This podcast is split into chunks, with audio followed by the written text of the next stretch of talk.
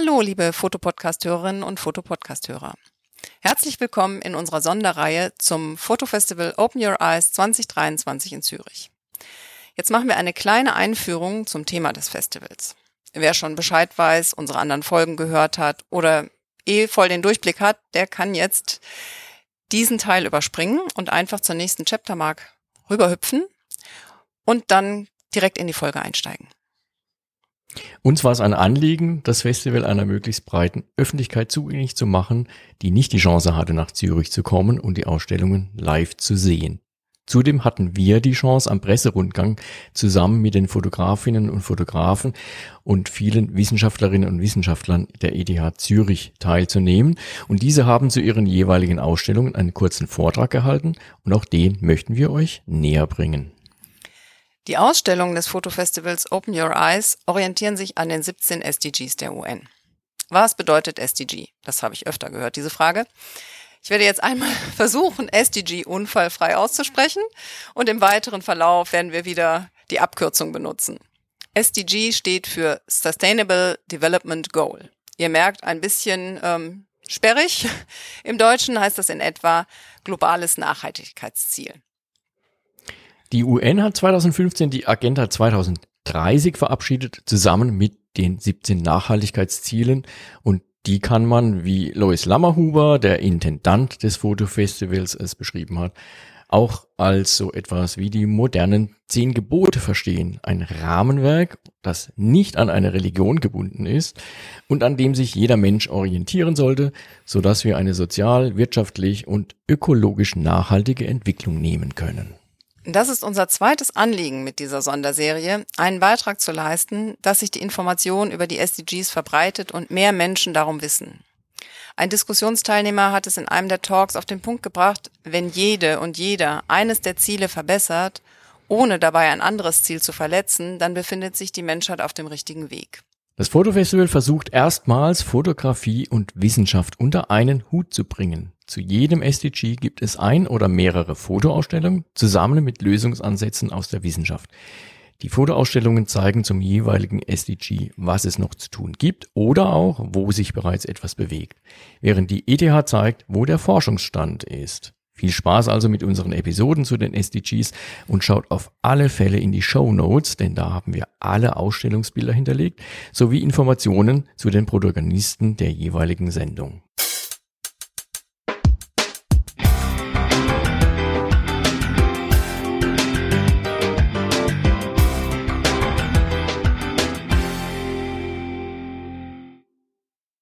Herzlich willkommen zur letzten Folge unserer Reihe über die SDGs und wie sie in Zürich bebildert und ausgestellt werden. SDG 17 ist Partnerschaften zur Erreichung der Ziele. Die Ausstellung heißt das Lonka Project. Und die ist auch eine partnerschaftliche Arbeit, denn es hat nicht ein Fotograf fotografiert, sondern es haben viele Fotografen fotografiert. Initiiert wurde das von Rina Castelnuovo und Jim Holländer. Es ist ein Hommage an Rinas Mutter, Lonka, die als Mädchen fünf Konzentrationslager der Nazis überlebt hat. Dieses Projekt soll erinnern, soll zeigen, was Menschlichkeit ist, was Hoffnung ist, was Überlebenswille ist, was Lebensfreude ist. Und es haben sich viele Fotografen daran beteiligt. Rina Castelnuovo und Jim Holländer ich hoffe, ich spreche das jetzt alles richtig aus, Safir Abayov, Eli Reed, Steve McCurry, Bea Barkalos, Roger Ballon, Ziv Coran, Stuart Franklin, Louis Lammerhuber, Brent Sturton, Peter de Jong, Patrick Sachmann, Gillis Paris, Alfred Jagobadzadeh, Alex Doth und Peter Turnley.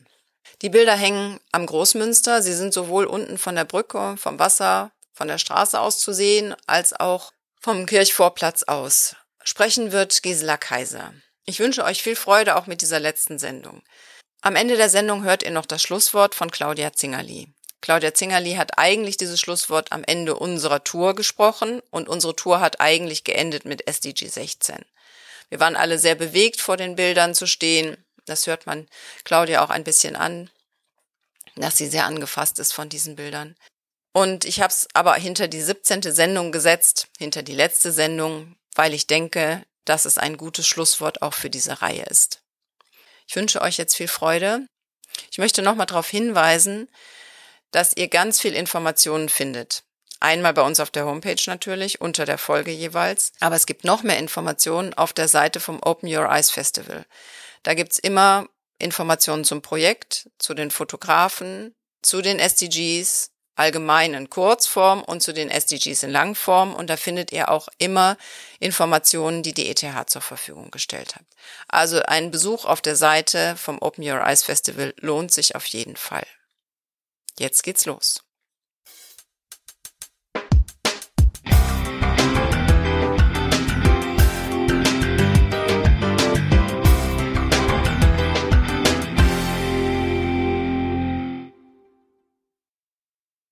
The Lonka project is a photographer tribute to the last Holocaust survivors around the globe. Since 2019, have been 330 photographers who were taking a portrait of one of these survivors you can see here and much more. Over 400 portraits uh, in, in the meanwhile uh, exist in the meanwhile. In, in the meanwhile, um, some of them died already, but a lot of them are around 100. You must know when they have been in the concentration camps, they have been children um, or very, very young people. Um, this project uh, began 2018 when the mother of a friend of mine, photographer, Rina Castelnuovo, in Israel died. And uh, both Rina Castelnuovo and her husband, Jim Hollander, both are photographers for the New Yorker and for Israel um, magazines, um, said we have to appreciate and uh, give a, a tribute to her mother at first and then to all the other survivors we can get at this time. And they were writing in all the social media and asking the photographer friends to do a, a portrait. And so these many, many, many photographers engaged. Some of them were very famous photographers and knew the history. Some of them have been very young and it was the first contact for them to come together with some of the survivors. This project is not a, a project about the horror only. They have all their stories and this is a, horror if you read it. But the main thing, what they tell is this is a project about power to life, about resilience, about tolerance, about anti-racism. And just when we heard what is world um, uh, holding together, I just I thought it's love, it's tolerance, it's anti-racism, it's yeah resilience and uh, love to live. And this is also these are all category which help living together if we could do this. And most of them are going into schools or in universities and telling the young people about what they have to do not to be to to don't to deny anti-racism to deny all, to deny all these uh, bad uh, negative things um, the name Lonka is because the mother of uh, uh, of Rina Castelnuovo is Dr. Eleonore Nas, and her nickname is Lonka.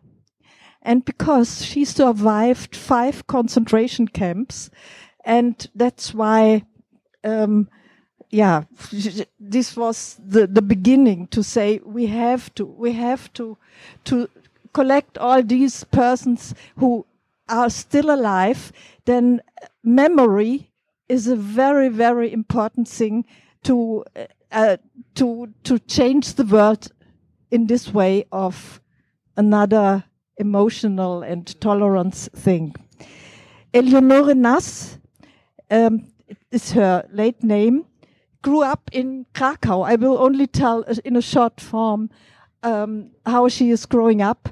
She was, uh, as a child, she was a gifted pianist. Uh, she loved Chopin. And when the Nazis came in, in into Poland, she um, and her family have to go into the ghetto in Krakow.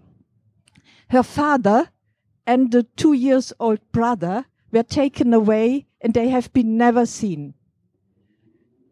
The um, Lonka and her mother went to the the Blasco um, uh, concentration Plazo concentration camp. This is near Auschwitz-Birkenau, and she says it it was only forced labor and dead, dead, dead. And the next, she came to Auschwitz-Birkenau, and there she wrote. Ah, I forgot to say, she didn't talk about this with her daughter, but she wrote a letter to her grandchildren where she told all these stations, and she said, "Hell on earth." I, they have been beaten every day, every day. Have to didn't get enough uh, uh, didn't get enough, enough is, a, is not the right word, uh, to eat and have to work and dehumanization, uh, horrible. And after that, she came to Ragun and Bergen-Belsen and Theresienstadt. And in between, there have been death marches. At the end, um, she couldn't walk. She was too, too weak after all this. And the Red Army was, um, uh, wie sagt man, befreien? Um, liberated, liberated her and uh, these um, people who survived in this uh, Theresienstadt concentration camp. Yes, and then one year later, she got to know her husband. He also was a, a Jew who was hidden in the in the forest most time, and yeah, in 1950, they emigrated to Israel. This is the short form. And this is what she wrote to her, uh, her grandchildren. And what is about uh, this project? When this started in two 2019, it grown up to an international collaboration, a unique archive is developing about the greatest crime in the 20th century, which emana emanated from Nazi Germany. Photography, our language, is a universal language. It has the power to bridge the gap between generations. That's what we talked yesterday also. To help educate and combat the ignorance that exists in the world on the subject of the Holocaust. And the survivors calling for humanity, compassion in a world that does not eliminate the dangers of ethnic hatred. There are wonderful um, uh, portraits of, of these people.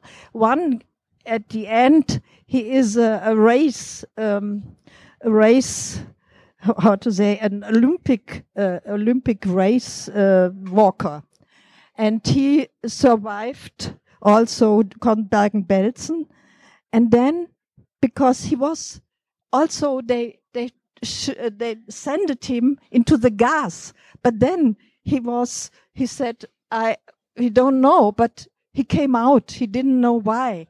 But and this is an interesting detail. There give there was an American Jew. Uh, this is called the Kastner train.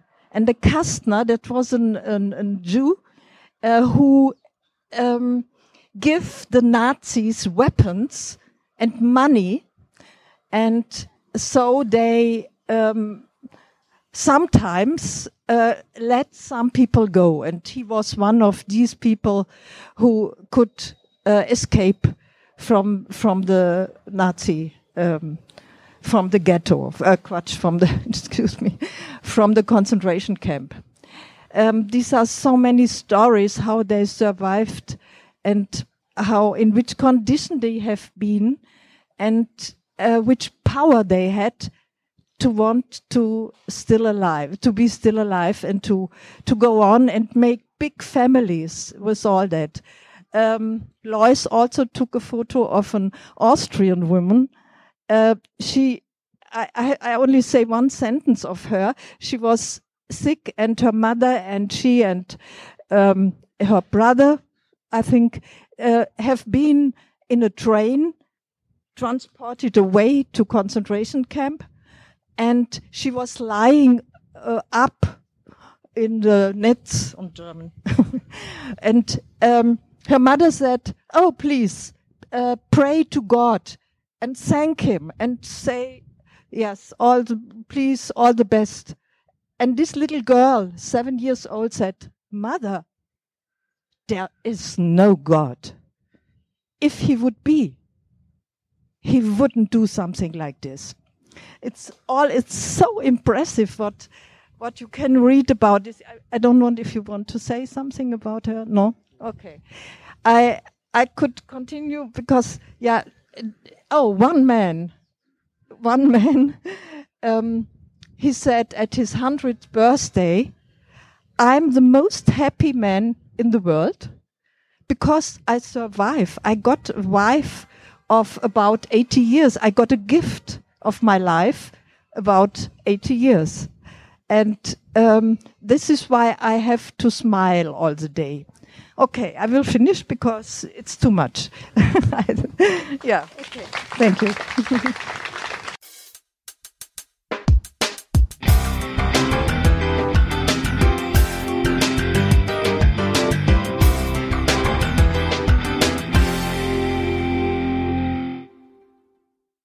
I would like to say a final word, very short. I think it is really in all of us to do something, and it's not uh, that someone needs to do something, science or economy or politics. We all have to do something, and I really hope that all of you here today will carry out this message that has been shown here along the river of Limmat in the heart of Zurich, along the lake, with all this great work that uh, you really carry this out into the world, into your networks, that you all um, that you all take action. Thank you so much.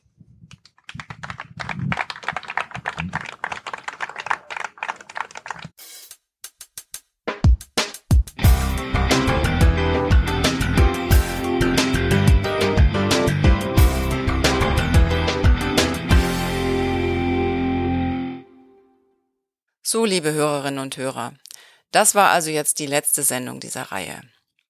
Ich hoffe, es hat euch gefallen und ich hoffe, ihr habt ganz viel mitnehmen können davon. Bildeindrücke natürlich, aber auch ganz viel aus den Talks und den Informationen ziehen können, viel Anregungen, wie es bei uns auch gewesen ist, dass uns das sehr beschäftigt hat. Hoffe ich, dass das Früchte trägt und auch euch alle beschäftigt. Und Stop, Think, Feel, Act. Tretet ein, dass diese Ziele umgesetzt werden, verbreitet die Informationen darüber. Ja, und gebt uns vielleicht noch Rückmeldungen, ob euch das gefallen hat. Und vielleicht seid ihr nächstes Jahr dabei, wenn die nächste Open Your Eyes Ausstellung läuft. Bis bald. Tschüss.